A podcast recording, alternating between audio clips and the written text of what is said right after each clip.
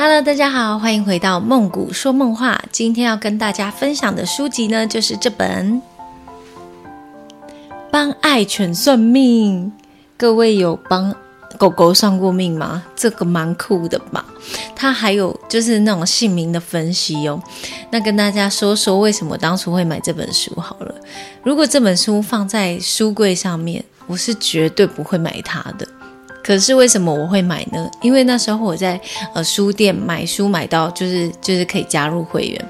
那我加入会员之后呢，他就是时不时呢，他就会送一些，比如说你可以免费拿四十块的书，就是回去看这样。哇，四十块的有一堆哦。然后我就看一看看一看，哎，我就看到了这本很酷的一本书，蛮特别的。就是如果平常我是不会花钱去买，虽然就算它只有四十块，我还是不会买它。但是因为那一天就是他有送这个四十块啊，我就也很好奇啊。我今天我的狗狗呢，怎么样可以给他算命？他说用狗狗姓名去解析心思，所以我就想说，好啊，那我就来看看啊，准不准？因为平常我其实还蛮喜欢去算命的，我也对一些什么姓名学啊、易经啊、紫薇啊、塔罗啊都还蛮有兴趣的。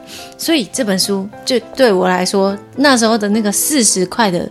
免费这个体验券，我就嗯一定要买上这本书，然后我就拿回家了。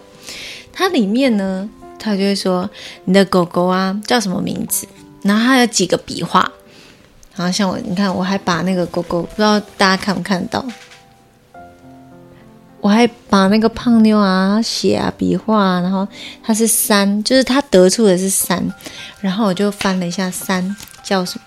但是其实我觉得没有很准。那他到后面呢，他也有讲说，就是毛小孩的妈妈他们的一些呃改变的历程。比如说有一只狗狗，它是很凶很凶的狗，可是他给它改过名之后，然后就是用他有后面有教你怎么用扑克牌呢，就问你的狗狗或者是猫咪事情，然后你就再抽一张牌，然后那张牌的解答是什么这样，然后就有一个四主呢，他就是成功的沟通。到了，就是他的小孩为什么要一直咬人这件事情，沟通完之后，他说现在就不再咬人了。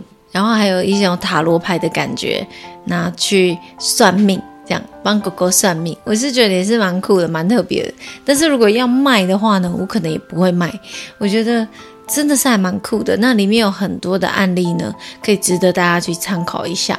所以如果各位有兴趣的话呢，也可以去书店去翻翻看，看看这本书，然后你可以算一下你跟毛小孩的一个感觉，然后也可以用嗯扑克牌，然后去看看狗狗到底在想什么。今天就介绍到这啦，非常的简短。